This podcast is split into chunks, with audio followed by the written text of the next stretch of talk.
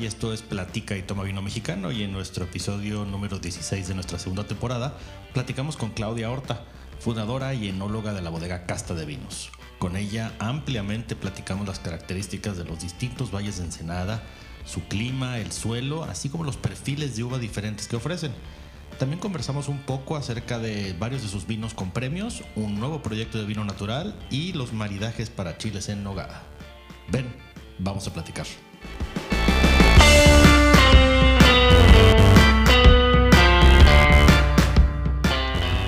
Claudia Horta, ¿cómo estás? Bienvenida a Platica y Toma Vino Mexicano. Un gusto tenerte aquí. No, hombre, imagínate, yo creo que un saludo primeramente para ti, para un abrazote y un abrazo y saludo para todo tu auditorio, que sé que, que nos, me platicas que nos escuchan a nivel nacional e internacional. Pues bueno, feliz y encantada. Un gusto tenerte aquí por primera vez, luego ya nos tocará platicar allá en tu viñedo para, para, ver cosas más puntuales, pero por lo, por lo pronto me gustaría, como siempre, este, si nos pudieras dar un poquito de contexto de ti, cómo entraste al mundo del vino y luego nos vamos de lleno a lo que más importa en este momento, que es el viñedo. Pues bueno, eh, pues yo soy Claudia Horta, soy originaria de Ensenada. Eh, yo soy de profesión contador público, eh, tengo una especialidad en finanzas pero pues bueno, mi, mi mundo en, en, el, en, el, vino pues inicia desde muy joven como enófila, eh, como cualquier persona que le gusta el vino, pero pues ya estamos hablando de, de, varios años atrás, o sea, más de 20, 25 años más de eso. Este, después empiezo lo que es estudiar eh, para sommelier, eh, estudio en Culinary Art School eh, lo que es sommelier. Eh, hago lo que son las certificaciones del WSET. Hoy en día tengo nivel 3 de WSET, que más que todo, no sé si algunos conocen, pero bueno, WSET es, es una certificación a nivel internacional. Eh, tengo una certificación de nivel avanzado en denominación de origen Rioja. Pues bueno, hay cursos y todo esto, pero lo más importante es, ha sido eh, el mundo del trabajo y la experiencia en el vino, ¿no? Este, yo más que todo soy winemaker empírica, este, esto ha sido en, sobre todo con una complicidad de, de, armonía y de, de, pasión por lo que hacemos junto con mi esposo, quien es Sergio Castañeda, que, los dos formamos una, vinícola que se llama Casta de Vinos. Estamos ubicados en el Valle de Guadalupe y pues bueno, yo creo que estar, eh, bueno, soy, estoy casada, tengo 26 años de casada y, este, y pues un, un matrimonio también en los negocios, porque pues al final de cuentas tener negocios en conjunto, pues tú lo sabes que hay una lucha de poder y ahí eso, pero hemos hemos respetado cada uno nuestra postura y, cada quien es bueno en lo que hace y, nos complementamos de alguna manera, ¿no? Pues de entrada, eh, felicidades especialmente por el último, porque eso es un reto doble. Eh, es, un reto doble, lo digo por experiencia, es un reto bien bonito, porque una vez que, que puedes eh, que, te entiendes perfectamente también en los negocios, pues es una cosa bien padre porque también compartes objetivos. Este, este, pero es, no es fácil. Entonces, este, a los que nos están escuchando dirán, o sea, aparte de tener un matrimonio, o sea, en los diferentes negocios que tenemos, porque no nada más soy también, somos restauranteros, tenemos un negocio que se llama Bajaterra, que está en Tijuana, eh, que está enfocado solamente al vino mexicano, sobre todo Baja California. Eh, son más de 54 vinícolas. Este, y tenemos otro negocio que es eh, un restaurante de cerveza artesanal con un poco de mixología, ¿no? Y enfocado mucho al grill y a la, a la cocina de baja. Entonces, si te platico yo, pues es como quitarte el chip de una cosa, meterte otra, y al final de cuentas, pues eh, somos un matrimonio con dos hijas, eh, que al final también este, esto no lo quieres llevar nunca a tu casa, ¿no? O sea, los negocios se quedan en, en los negocios y los problemas allá y, y, esto acá. Es parte del reto, precisamente. Pero bueno, volvamos a lo, para lo que estamos aquí y me gustaría que nos fuéramos directo a los viñedos, a sus viñedos. Este, las uvas que ustedes, eh, bueno, primero platique, platícanos por favor de la tierra, del clima, cómo es ahí, este, y de ahí nos vamos arrancando. Pues bueno, eh, si vamos, eh, los viñedos están ubicados en diferentes valles, que es muy importante hablar que no solamente es el Valle Guadalupe, la vinícola está en el Valle Guadalupe, eh, que al final de cuentas estamos hablando de que las zonas del Valle Guadalupe, por ejemplo, en el caso de Elegido el Porvenir, en donde nosotros estamos, es una tierra que es un suelo arcilloso, ¿sí? es una arcilla que más o menos puede medir como unos dos metros, más o menos, y después de ahí viene lo que es el granito, ¿no?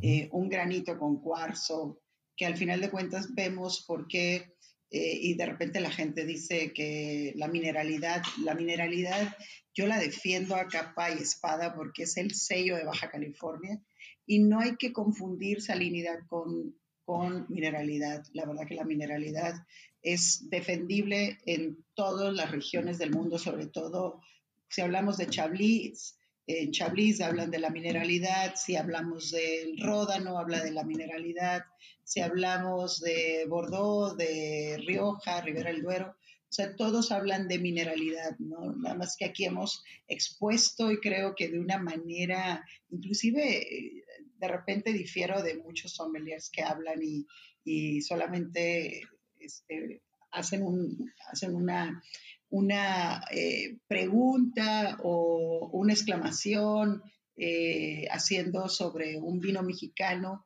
eh, muy enfocado siempre de que si es del Valle o si es de Baja California es salino. Entonces creamos, desde ahí empezamos con algo, ¿por qué quitar esa parte? ¿no? O sea, y siempre es como Valle de Guadalupe, no, no, no, para nada. O sea, la verdad que que habrá uvas y no quiero decir que no, que sí, sí lo hay. Hay uvas que son, eh, que, se, que, pueden ser, eh, que perciben prácticamente ese, ese saborcito medio salino y, la verdad me atrevo a decir cuál es. Es la tempranillo, que es la que tiende a, irse sobre un poquito, ser más perceptible en, en, en eso, ¿no? pero en sí todas las uvas este, tienen esta mineralidad muy, muy buena y la verdad que si no tuviéramos este encanto en Baja California, sí, sería un vino, la mineralidad aporta mucha complejidad. ¿no? Si nos vamos después a los otros viñedos, que están la mayoría en San Vicente, eh, que es otra de las regiones que tiene un suelo bastante eh, productivo, que tiene eh, todo lo que es muy rico en proteínas, es muy rico en minerales y aporta demasiada estructura y concentración a, las uvas. Y ahí estamos hablando en el caso de Casta, el, vino Merlot que se hace para, para esta etiqueta que anda ahorita de moda, que es Domina, ¿sí? Domina 100% Merlot de viñas de 50 años.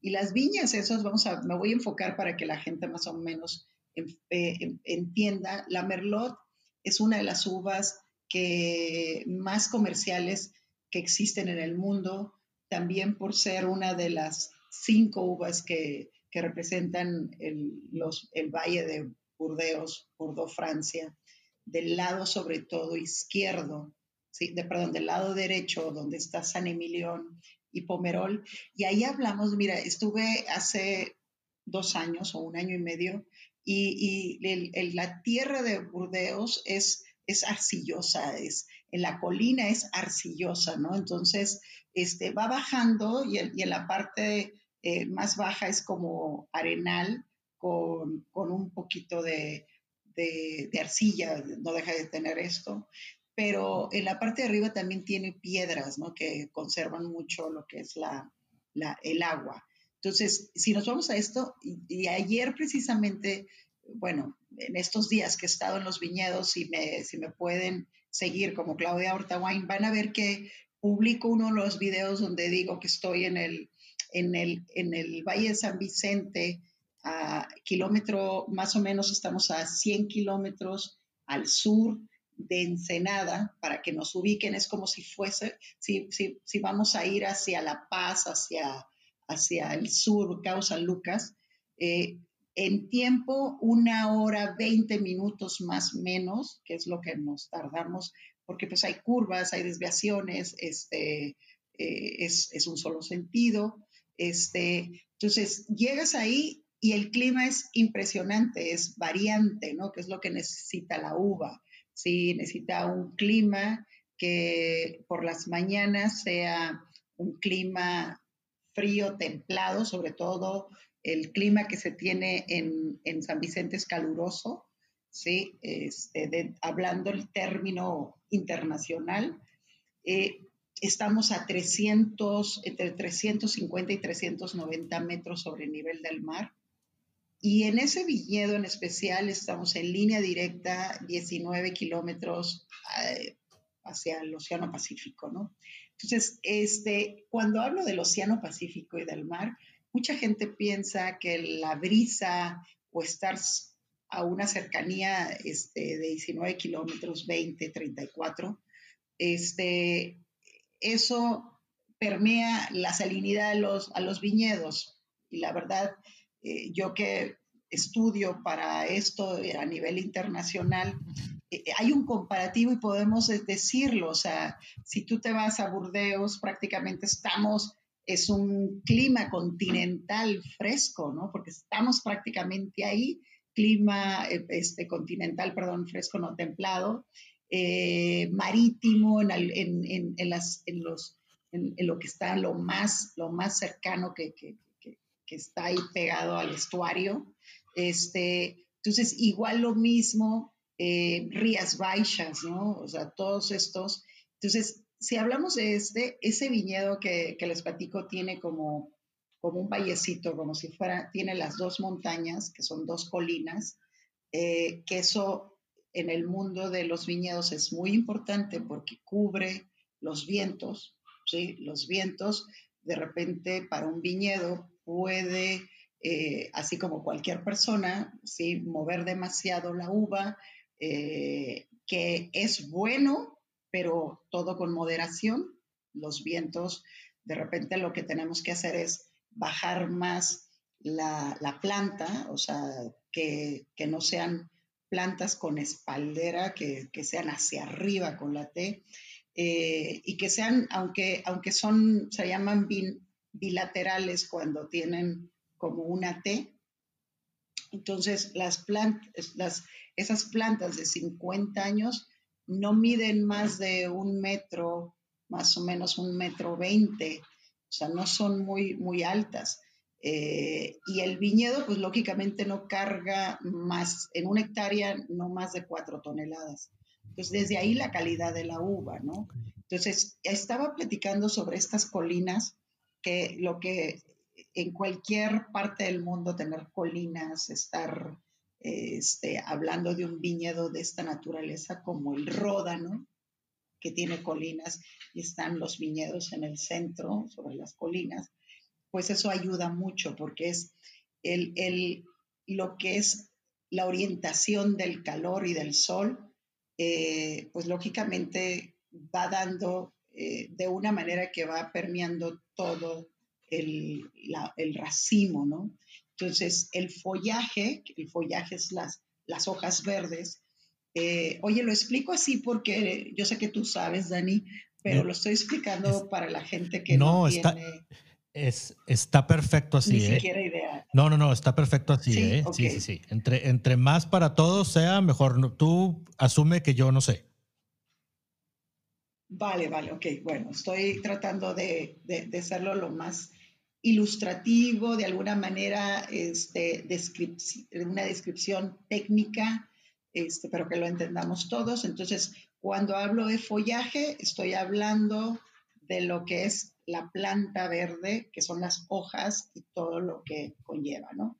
Entonces, eh, esa planta en particular no es un follaje muy grande.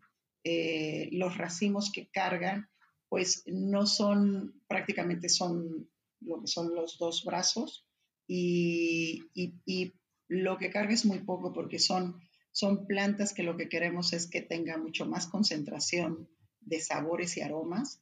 Entonces, hablaba de estas dos colinas que estaban eh, por esa, por, es, por el centro va a correr lógicamente los aires marítimos, ¿no? que vienen del Océano Pacífico. Entonces, esos aires marítimos, a más o menos 6, 7 de la tarde, empiezan a, verse que los empiezas a sentir como la brisa, como el aire te está refrescando. Por ejemplo, yo ahorita que estoy en los viñedos, eh, estamos a 42 grados, 38 grados, 29 grados cada, o sea, va variando, depende del día. Eh, y la verdad que te refresca, imagínate si a ti sientes una frescura de, una brisa fresca, ¿no? No como un viento de Santana que porque está haciendo calor lo que está lo que estás percibiendo es aire caliente, no, es un aire frío delicioso, ¿no? Que así como tú sientes, tú percibes ese aire, yo, yo la verdad, siendo un, amante de esto del vino, pues eh, yo, yo estoy percibiendo que la planta está igual que yo, ¿no? Que está gozando de esa frescura, que aparte que, estas plantas, eh, los viñas, vuelvo a repetir, merlot de 50 años, eh, que no tienen ese follaje tan, tan expuesto, tan grande, lo que permite es que el viento pase, ¿sí? Eh, haciendo que tenga un privilegio la planta, que todos estos bichos, que plagas, como el piojo, como la cenicilla, como el hongo que prácticamente este, es la botritis, que, de repente en estas épocas de pleno verano nos puede caer una llovizna, un, aguacero, eh, pueda secarse rápidamente y no quedarse esa botritis, ¿no? Entonces, eh, esos aires pasan por dentro de la, de la planta, como si estuviera así mi, mi dedo, están este, pasando por en medio y lo que hace es de que volatiza todo eso. ¿no? Entonces, pues son viñedos muy sanos, son viñedos que, que, que cada quien pues tiene su, su, ideología. Yo le explico cómo es donde está la Merlot y, y, y, pues bueno, creo que eso hace que esta planta eh, dé una uva eh, para mí, créeme que estoy, eh, la cosecha, nosotros cosechamos a grados Brix, no con una sobremaduración, ¿sí? Eh, no pasa de 24.5, ¿sí? Este, hay cosechas que se hacen hasta más bajas, depende, y esto no es una regla, la gente nos dice, oye, siempre cosechas a lo mismo, no, no cosechamos siempre lo mismo, la misma uva. El clima te marca y en el sabor, tú cuando andas en el campo, tú pruebas la uva y ahí te das cuenta eh, que la verdad le hace falta acidez a la uva, pues vas a cortar antes, ¿sí? Porque más maduración, menos acidez. Eh, el caso también de que tú sabes que está, la uva ya está por los grados Brix que tú quieres, pero resulta que la semilla todavía tiene destellos verdes, pues tampoco la quieres cortar porque esa semilla lo que te va a provocar es va un amargor de un tanino verde, ¿no? Entonces, todo eso es, es la magia del campo y, y, la verdad que para mí es lo más importante, eh, el riego, ¿sí? Este, lo menos fertilizantes que se puedan eh, usar, utilizar para, para que lógicamente la uva eh, se desarrolle solita, ¿no? Este, y, proponga todos sus aromas y sus sabores. Entonces, eso sería, por ejemplo, lo que es el Valle de San Vicente.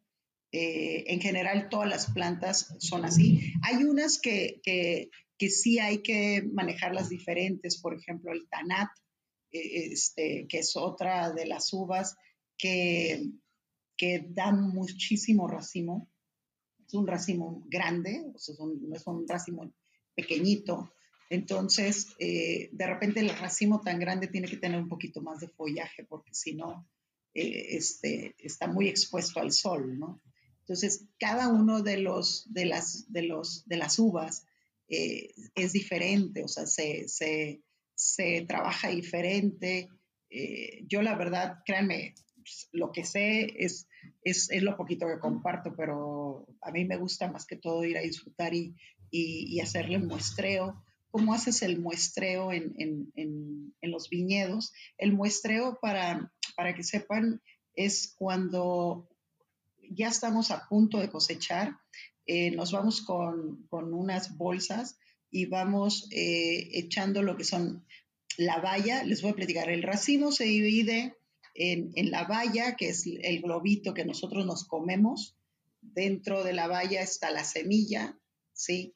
Eh, la piel, que es la que pigmenta completamente la tonalidad del vino rosado tinto, y tiene el raspón, que es lo verde, ¿no? Entonces, esos son los más importantes que, que, vamos a hablar. Y lógicamente lo de adentro que se llama pulpa, ¿sí? Cada uno eh, es, es algo muy importante en el vino, ¿no? Cada uno aporta algo diferente. En el caso de, de, los, de las uvas, hablamos de la merlot, estoy estacionada en esa, este, la uva merlot es, es una uva de un racimo mediano, eh, es, no es tan compacto como, como la uva Nebbiolo o la Petit Verdot o Petit Syrah. Este, y, y, la verdad que en, eh, su piel es una piel mediana, no es gruesa. Eh, el sabor que tiene la, mer, la, merlot es de una acidez media hacia alta, eh, pero tiene mucho sabor a fruto rojo. Desde que está en el campo, te das cuenta que estás mordiendo, te das cuenta, te recuerda como una cereza roja. Eh, la acidez la, la, percibes como cuando tomas, comes algo como frambuesas. Eh, es muy floral, a mí se me hace la, la, uva merlot muy floral, pero me gusta porque tiene un tanino este, medio, eh, medio plus, o sea, es un tanino no tan áspero, no tan pero es excelente para, para, para hacer un vino, pero creo que en México eh, es una de las uvas más difíciles en, en hacer un vino con una frescura este, por nuestro clima. Creo que el principal eh, que tenemos nosotros en contra es el clima, ¿no? El clima, no tenemos ese clima que tiene Burdeos, no tenemos, un clima cálido, que si no se cosecha a tiempo, vamos a tener una compota, una mermelada de fresa, una sobremaduración de cherries, de cereza y un alcohol alto, ¿no? Entonces, este, eso, eso es de, de lo que es la uva merlot, que estoy muy estacionada simplemente porque acabamos de hacer un vino que es el vino natural, este es el vino con barrica, barrica de 11 meses para ser exactos. Y este es el vino, eh, domina el desnudo, ¿no? Este, ¿Qué es lo que es la diferencia de estos dos vinos? ¿Sí? Eh, ahorita que estoy estacionada en, esta, en, en, esto, es que en uno tuvo una crianza eh, después de haber terminado su fermentación alcohólica con levaduras, que son las convencionales, eh, que son de laboratorios franceses. Este termina su fermentación maloláctica, eh, después empieza su crianza en barrica, barrica este, de roble americano, y este es el vino natural, que es mi, mi, bebé. Y me, me, siento tan feliz y por eso quiero compartirles ahorita que acabo de hablar del viñedo. Es un viñedo ambos de 50 años. Este, pero este es un, viñedo que esas líneas en particular se trataron como si fuesen orgánicas, eh, pero tengo que ser eh, muy honesta que no se puede completamente, eh, en el caso de nosotros, llevar este viñedo al 100% orgánico, pero se trató de usar lo menos posible fertilizantes, este, ni insecticidas, ni, nada, que, más que los propios de la misma planta. Y pues la verdad que, que me ha sorprendido porque eh, arrancó con sus propias levaduras autóctonas, levaduras autóctonas, la fermentación, en el proceso de la fermentación alcohólica de un vino natural eh, intervienen muchos factores, que es donde pueden estar todos los defectos que podemos tener el famoso Brett, ¿sí? que es el famoso aroma a caballo sudado, y el otro que es la acidez volátil, ¿no? Que son dos defectos muy comunes en los vinos naturales. Este, entonces, yo creo que ahí lo principal de un vino natural es que esos dos defectos, bueno, este, para él ni siquiera se asomaron hablamos de que viene la uva con una concentración propia de, combatir todos esos microbios y hacerlos a un lado, ¿sí? Esa bacteria que nos puede arruinar eh, eh, el vino. Eh, después arranca la fermentación maloláctica, que es la conversión de los ácidos málicos a lácticos. ¿Qué sería un ácido málico? Lo explico rápidamente, como cuando tomas una manzana verde del árbol que todavía no está terminada la muerdes, te da esa sensación de una acidez que no es digerible todavía, ese es el ácido málico, se convierte en láctico cuando ya es digerible, ¿no? Entonces, eh, esto que es el ácido propio de la uva, eh, también dentro de los vinos naturales al momento de hacer la fermentación es donde nos da más miedo que, que no vaya a arrancar tampoco la fermentación maloláctica porque no tenga la suficiente acidez propia la uva de arrancarlo, ¿no? Una vez que termina, eh, se encierran algunos aromas que son de reducción, huevo podrido, este, cebolla cocida, coliflor, eh, que pueden suceder, ¿no? Entonces, cuando logras sacar todo eso sin exponenciar que, el, que tu vino este, eh, tinto, en el caso del Merlot, la verdad que gracias a Dios, hablo en general cómo se manejan los vinos naturales. La verdad que desde el inicio, este, creo que expuso una, unos aromas de, de, frutalidad y es, estoy fascinada con esta faceta. Yo creo que estoy más que emocionada con los vinos naturales porque eh, la expresión aromática y la intensidad que tiene un vino natural es impresionante, o sea, te, te, lleva completamente a frutos rojos, pero frescos, pero es una, es, es una complejidad impresionante, no nada más de flores, de rojo, frutos rojos. Eh, es un vino sin barrica, porque eso es lo que, lo que yo, yo quiero presentar, un vino que, la, que, que, todo el enófilo pueda percibir como es una uva eh, sin, sin manejo de, de, enología eh, interferida, de químicos, de nada. Eh, y luego viene después de un trabajo de estar en tanque de acero inoxidable, un trabajo de batonage, que es trabajo de lías, ¿sí? Y todo este trabajo de lías, de estarlas removiendo es para que el vino se haga más cremoso y, y al mismo tiempo sea más seco, ¿no? Entonces, después de esto, y yo creo que es muy interesante el momento de embotellar, porque un vino natural, para empezar, no se clarifica. ¿Cómo se clarifica regularmente? Es con claras de huevo. Entonces, lógicamente, pues este vino es prácticamente es un vino, este, en el caso de, todos estos nueva tendencia que existe de los veganos, sería un vino completamente para esa tendencia de la, nueva modalidad de cocina vegana, eh, sin claras de huevo, sin nada intervenir de, ese origen animal. Y pues bueno, eh, no se clarificó, no se filtró y bueno, sus sulfitos son propios. Eh, me, van a decir, bueno, es que es, es conservador, es parte de todo esto la verdad para mí es un, es un aprendizaje, es un experimento, eh, es una nota de, apuntes para saber eh, si va a funcionar o no va a funcionar, pero yo aún así le sacas análisis y la uva tiene sus propios sulfitos, ¿no? Tiene sus propios protectores. Entonces creo que es suficiente para esto.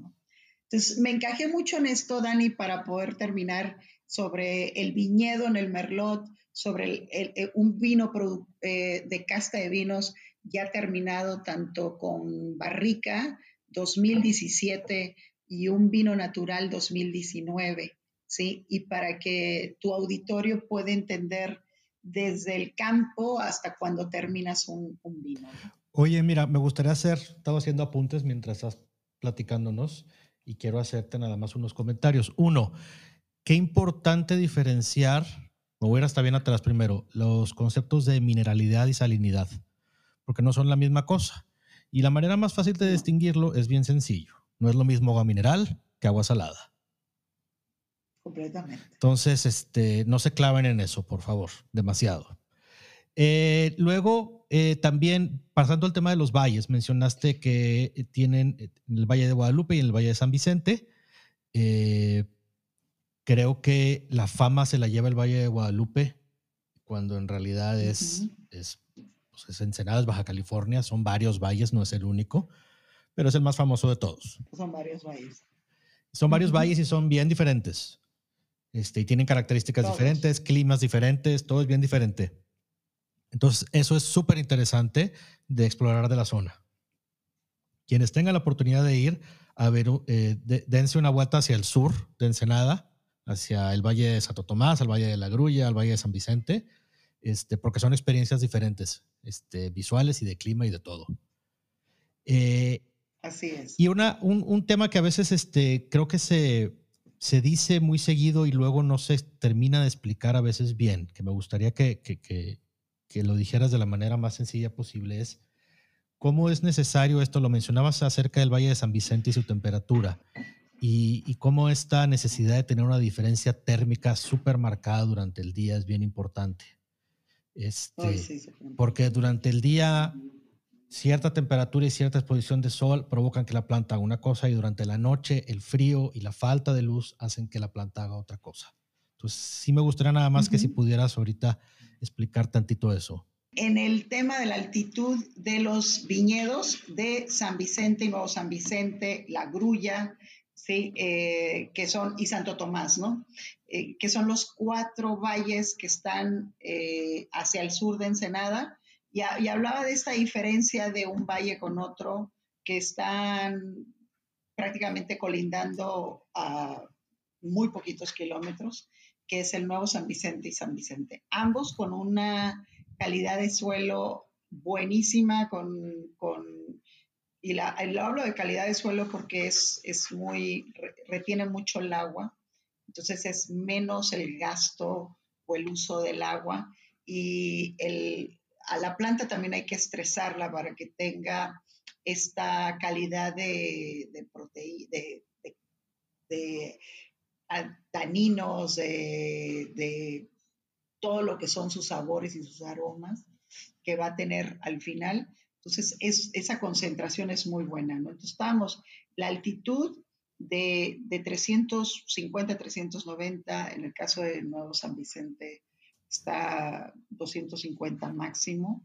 Eh, en el caso de la grulla, están no más de 300 metros. Este, y en la grulla está como a 30 kilómetros y hablemos del clima.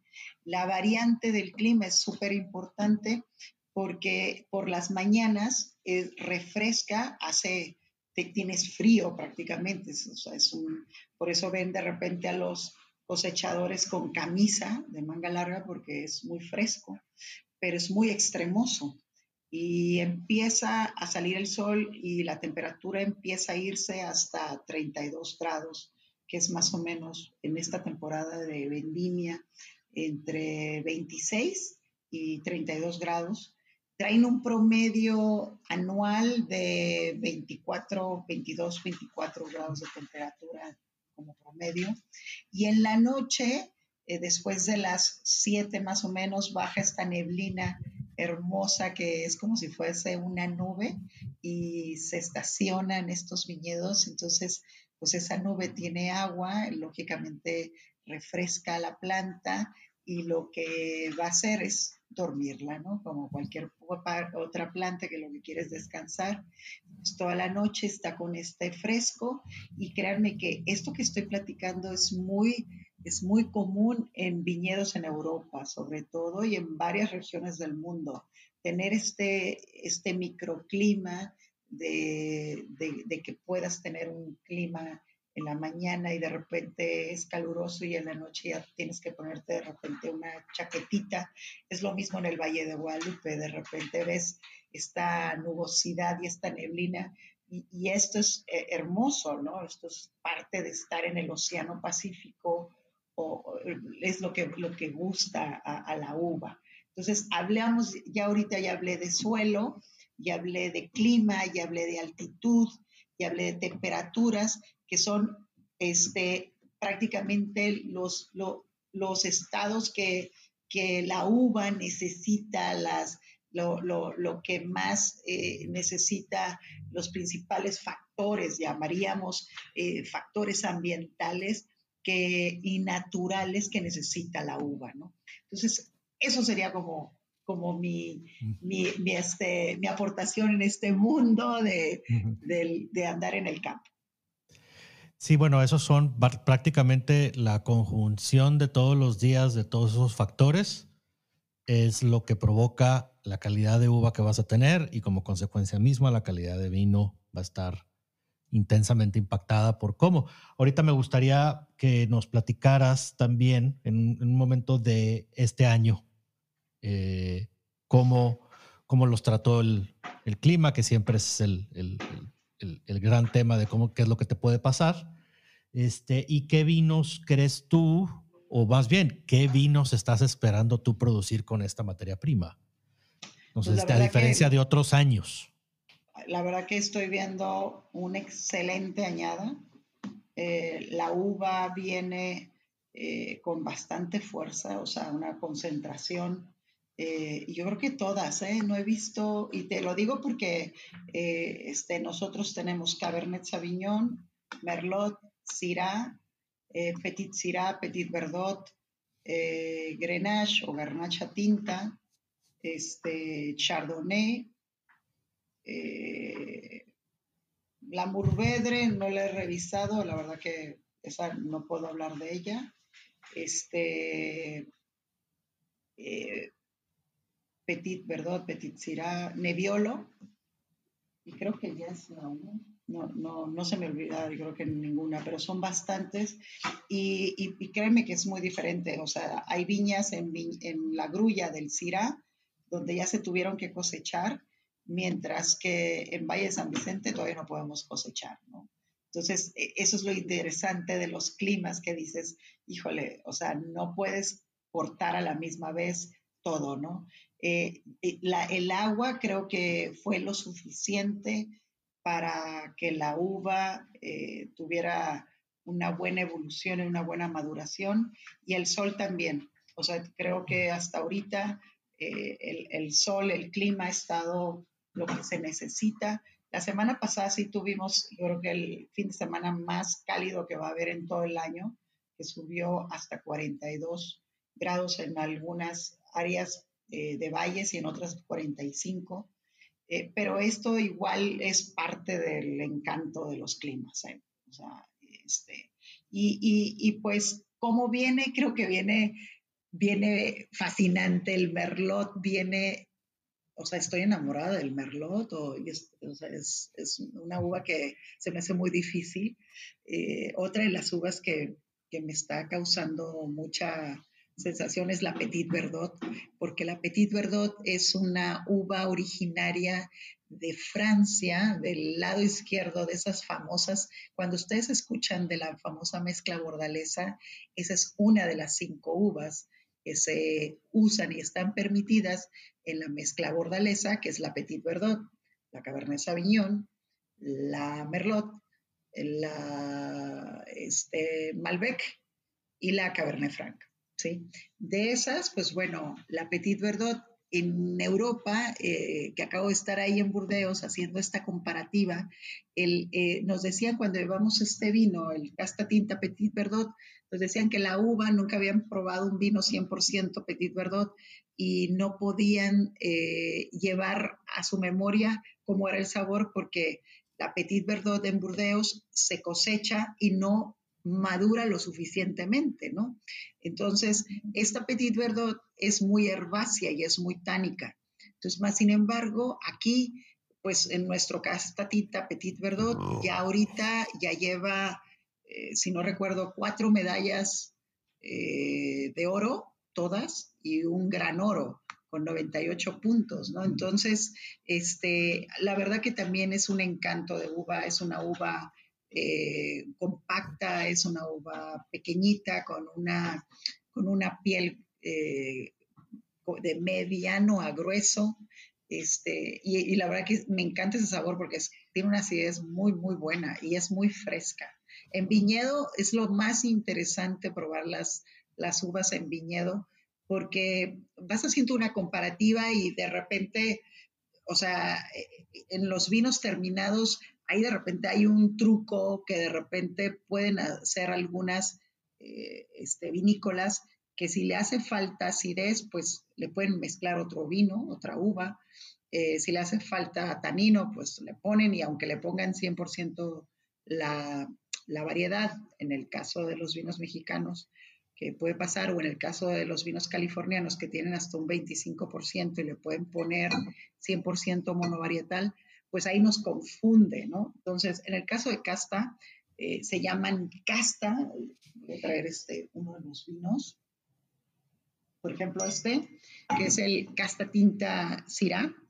Y cuando hablamos de casta tinta, es pureza tinta de la variedad que es. Entonces van a haber diferentes variedades que son Syrah, que son Petit Verdot, que es este eh, Cabernet Sauvignon, Mourvedre, es porque es 100%, no existe una otra uva. Entonces, estos son como que unos ejemplos perfectos para monovarietales. El Merlot sería un casta tinta Merlot, pero este como es un proyecto, eh, en el caso mío, sí, es muy coqueta, ¿saben? Cuando, cuando han visto una etiqueta con escote, ¿no? Muy femenina, ¿no? y también el nombre, ¿no? Domina. Y no es de dominar. Domina es el nombre de dama eh, y mujer en latín.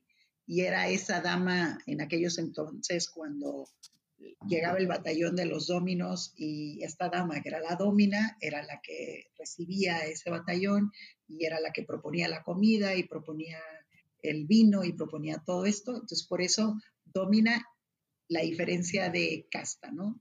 Y bueno, Domina tiene su, su versión que se llama Domina al desnudo, que es los vinos naturales.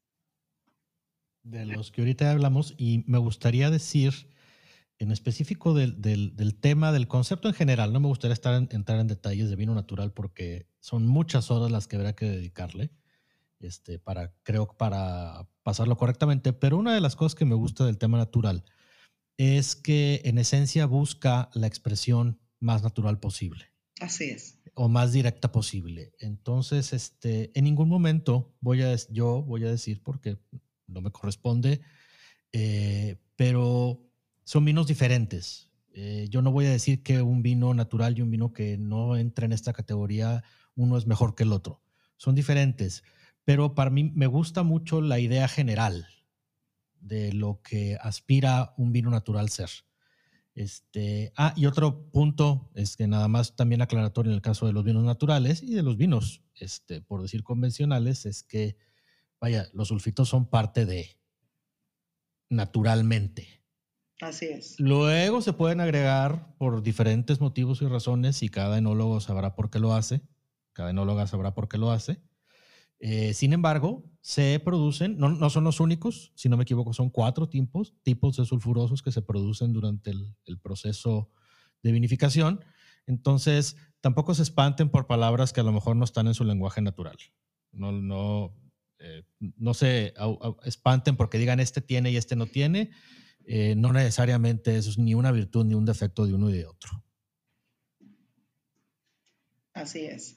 Pues yo creo que en, lo que es, hablamos ya de, lo que son los viñedos, de, yo creo que otro día podríamos hablar del proceso de la vinificación, este, que es un, tema muy importante.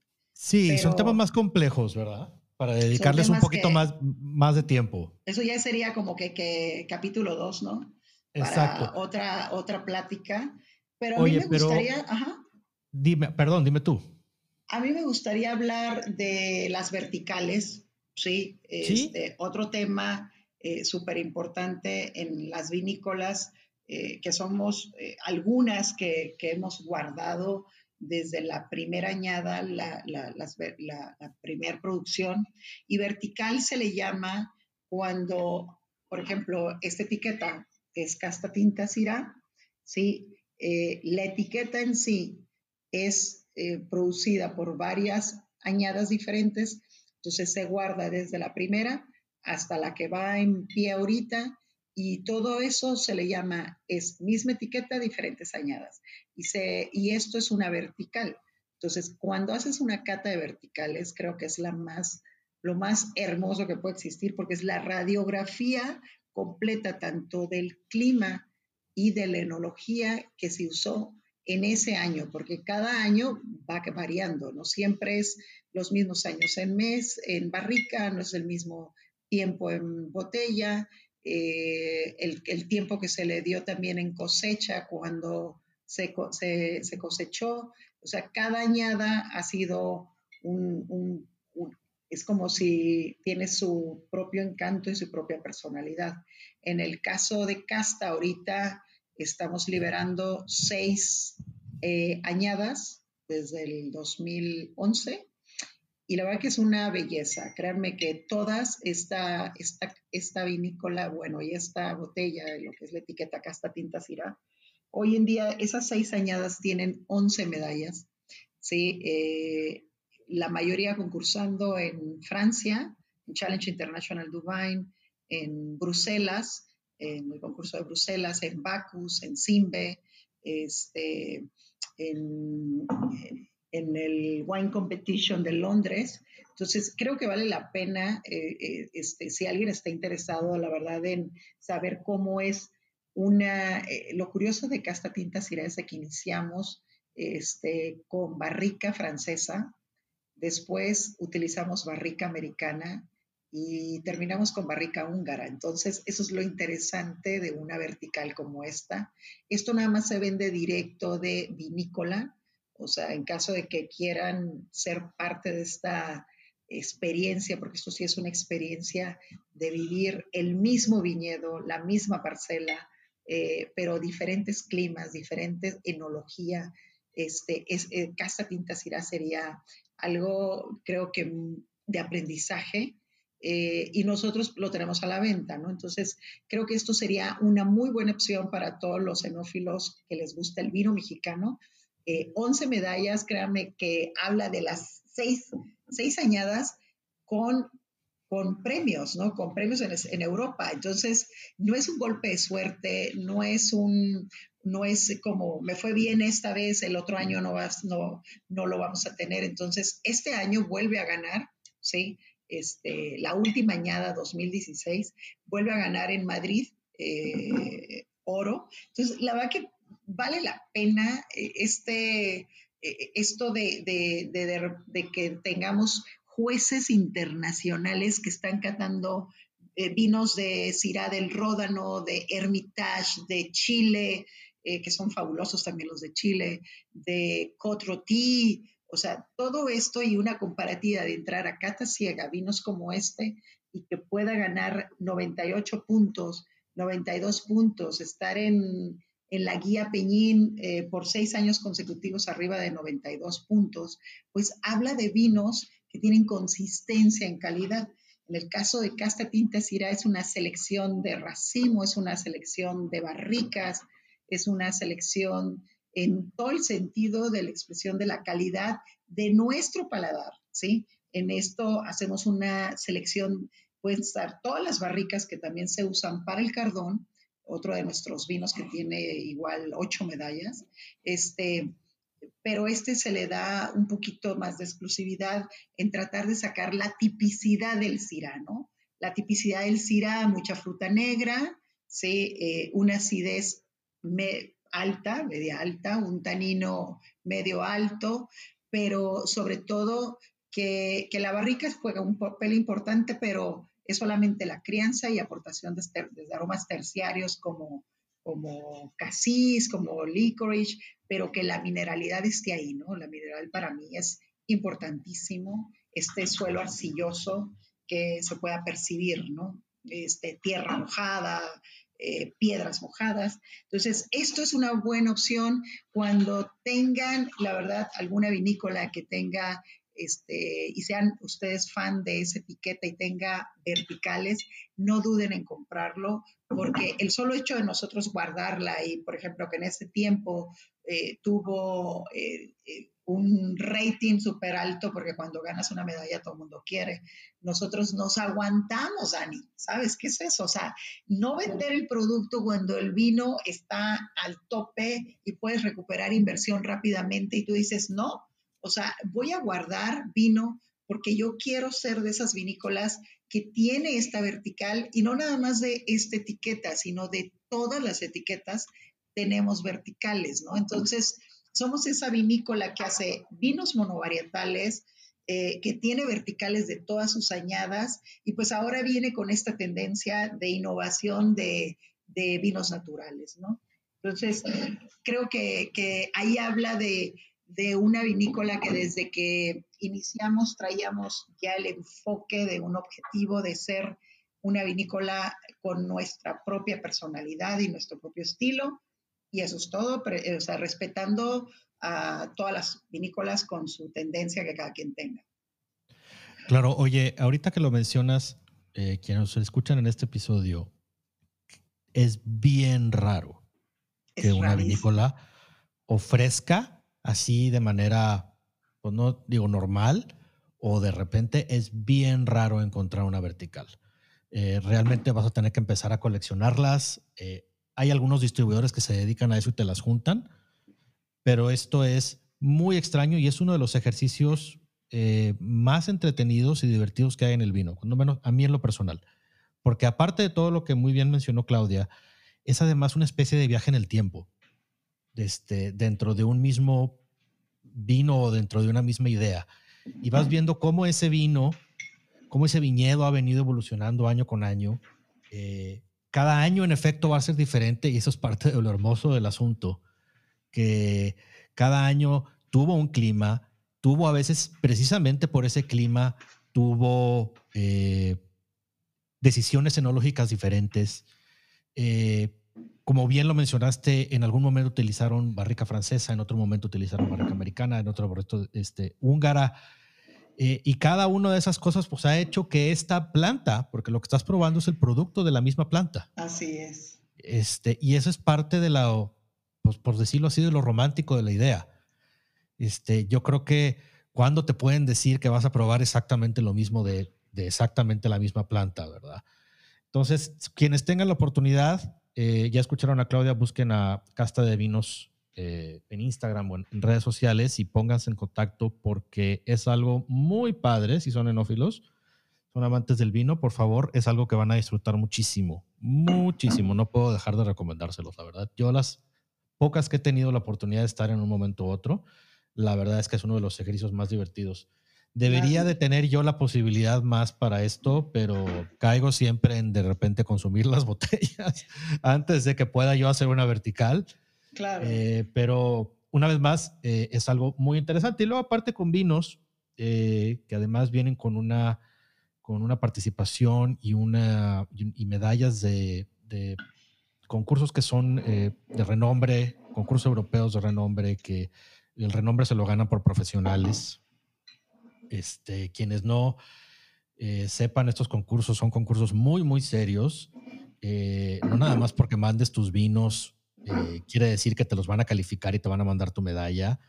Eh, muchos de los vinos salen rechazados y ni modo, te rechazaron el vino eh, y no clasificaste para nada, ni, ni, para darte las gracias casi.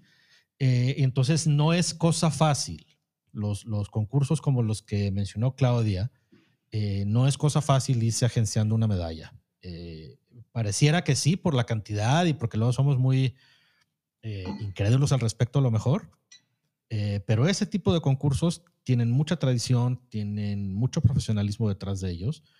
Y eh, más allá de si nos podemos, a pesar, a todos nos ha tocado, eh, te puede no fascinar tanto, sí, pero las medallas y los puntos y las guías y todo te van a ayudar a, si no tienes ninguna idea de qué está pasando, a cuando menos entender que hubo gente que de manera muy profesional lo probó y dijo, esto está muy bueno. Entonces, y no Exacto, entonces no tiene errores. Este, está bien hecho y lo suficiente bien hecho como para merecer de un reconocimiento.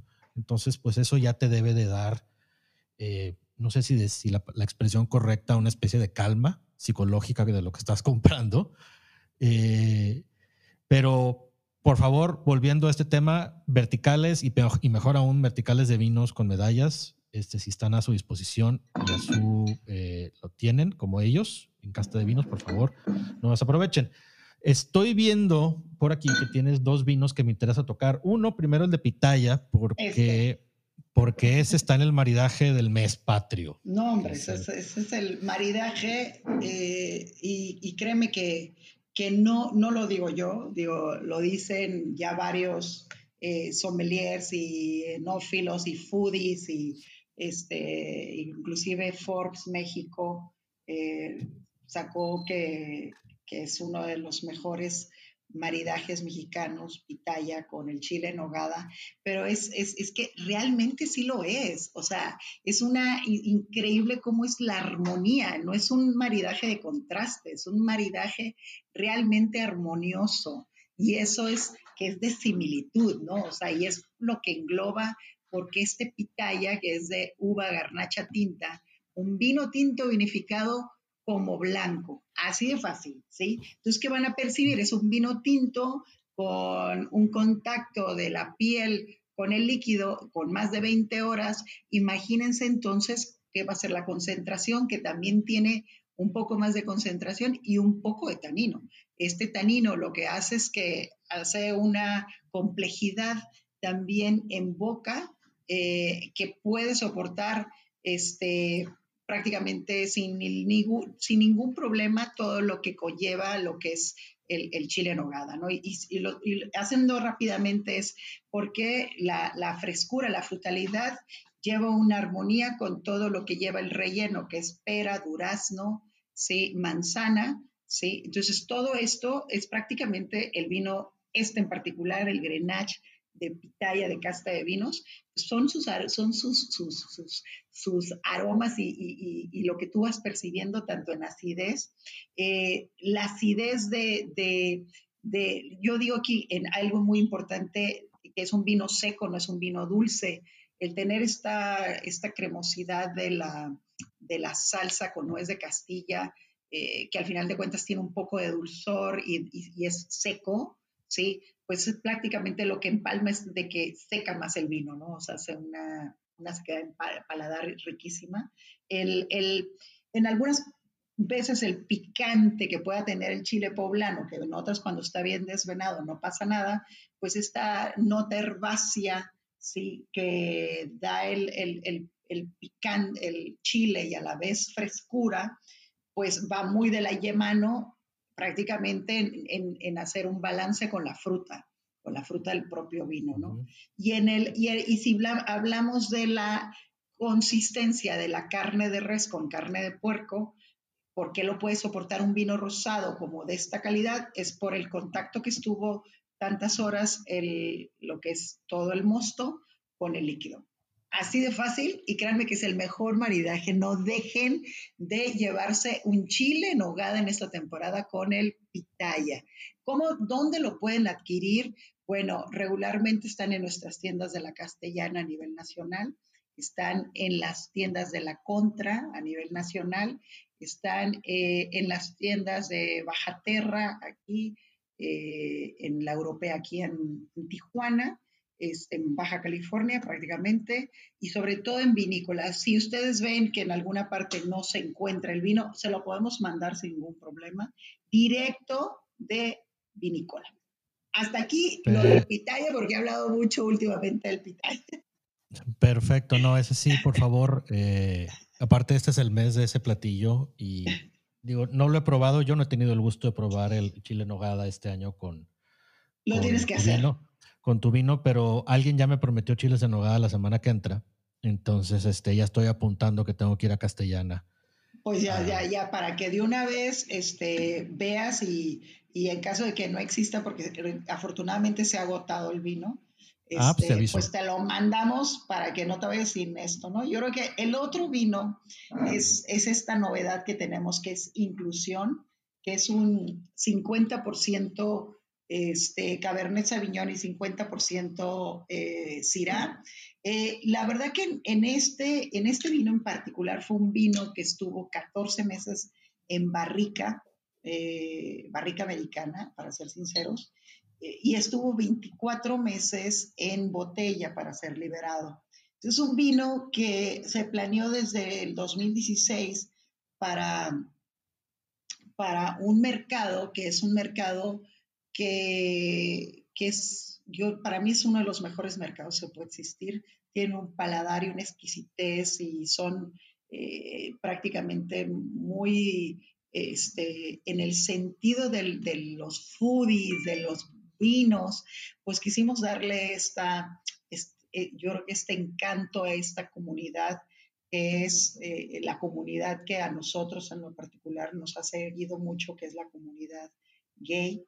Este, somos somos una empresa que apoya completamente a, todos estos enófilos que han sido los fieles para nosotros. Hemos tenido una fidelidad increíble de todos nuestros consumidores, que, nosotros somos la vinícola donde inclusive nuestra frase es, eh, eh, eh, para nosotros es algo que el derecho que, existe de todos es igual el mismo derecho de nosotros mismos, ¿no? Entonces, creo que, que, ser incluyente, como su, su, vino, su etiqueta lo dice, se llama hashtag inclusión, este, es por eso mismo, porque al final de cuentas, Casta tiene eh, siempre una historia, esta es una historia eh, de, de, mi hermano, ¿sí? Para ser honestos, este, sufrimos en aquel tiempo, hace 26 años,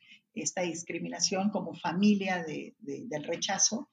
¿sí? Este, lo viví muy de cerca y ahora con todo esto que, que, ha, salido a la luz y la discriminación, eh, pues la verdad que sobre todo viene en, honor a, gente como mi hermano que ha, salido adelante sin, sin saber, eh, gracias a Dios mi padre, o sea, que en paz descanse, pues este, lo aceptó y, creo que la aceptación y ser incluyente, yo ser una hermana que, desde un inicio este, estuvo ahí al pie del cañón y, el tener amigos y el tener amigas y el tener de todo esto no te hace, o sea, ni menos ni más, ni, ser señalados, ¿no? Yo creo que el ser incluyente no es nada más inclusión, es toda la comunidad, la, eh, tanto el, nivel socioeconómico que tú tengas, bajo, mediano, rico, eh, que si tu vestimenta es glamurosa, si no es glamurosa, si quieres andar como te dé la gana, yo creo que esto habla de ser incluyente, ¿no? No porque como te veas te voy a, te voy a este, abrazar o te voy a, te voy a dar, va a ser mi, mi amistad, ¿no? Entonces, esto es inclusión, un, una una, un vino que para mí me, la verdad que me gustó mucho la mezcla 50-50, pero aparte eh, son 900 botellas, es una edición limitada de 900 botellas. Todas las botellas están enumeradas y pues bueno, creo que le quisimos dar este encanto y este, todos esos detalles que, que, en esta comunidad al final de cuentas este, tenemos que tratarlos como ellos se merecen. y son para mí los, los mejores amigos que he tenido y las mejores amigas que he tenido. Son tan fieles y tan grandes que por esto este, les dedico con mucho amor y cariño a este vino. Qué padre proyecto, la verdad. Eh, yo creo que lo dijiste todo tú, pero yo nomás voy a agregar lo que decimos nosotros, que es el vino, como el amor, es para todos. Así es. Love is love exactamente, exactamente. Este, y pues qué mejor, este, a veces un vino o pocas cosas pueden ser mejor reconocidas que con un vino también. lo tienes que probar, lo tienes que probar. Te lo voy, a mandar pedir, te voy a mandar un correo al rato con una lista para que me mandes de ese, me mandes del natural, que también me interesa mucho. Y también, pues ni modo, te voy a tener que pedir una vertical, obviamente. Claro, y la, el pitaya, el pitaya de Sí, y el pitaya y todo. El pitaya voy a ver si lo encuentro en castellana primero. Deseame suerte para, para, para que ese ya se vaya esta semanita. Ya, para que se vaya. Para que se vaya con el chile en nogada, luego se me va a ir, no vaya a ser. Este, y, y sí me interesa mucho probarlo en ese aspecto. Oye, Claudia, te agradezco mucho, muchísimo esta primera aparición tuya en nuestro podcast Platica y Toma Vino Mexicano. Eh, creo que fue una plática muy interesante acerca de los vinos este, y acerca de tus viñedos. Eh, a mí me deja con mucho interés de, no he tenido la oportunidad de probar todas tus etiquetas, y he probado varias, este, pero todas aún no, afortunadamente, porque eso quiere decir que siempre hay tarea.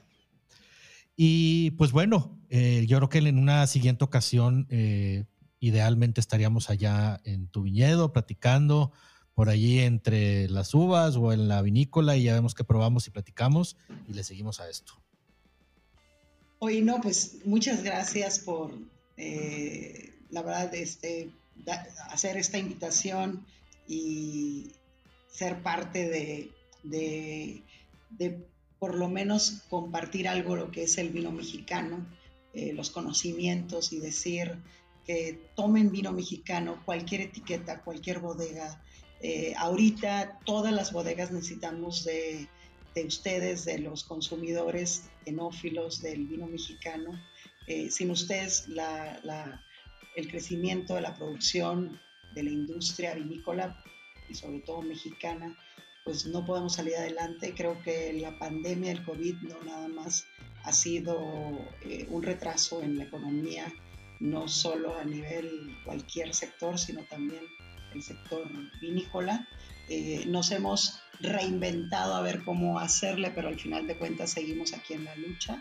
Y, y pues bueno, este, Dani, pues muchas gracias por la invitación y espero eh, no se hayan aburrido con tanto tecnicismo. Pero bueno, yo, o sea, al final de cuentas, pues este, ya hablaremos después de las etiquetas y de las historias, porque las historias son padrísimas de casta detrás de una botella y una etiqueta con una historia. Me despido con un besote desde Baja California. Dani, Dani, este, esperamos vernos. No sé, ¿me querías decir algo? Dímelo. Nada más. Decirte nos vemos pronto, te mando un abrazo y salud. Salud, con vino mexicano. Con vino mexicano, exactamente, salud.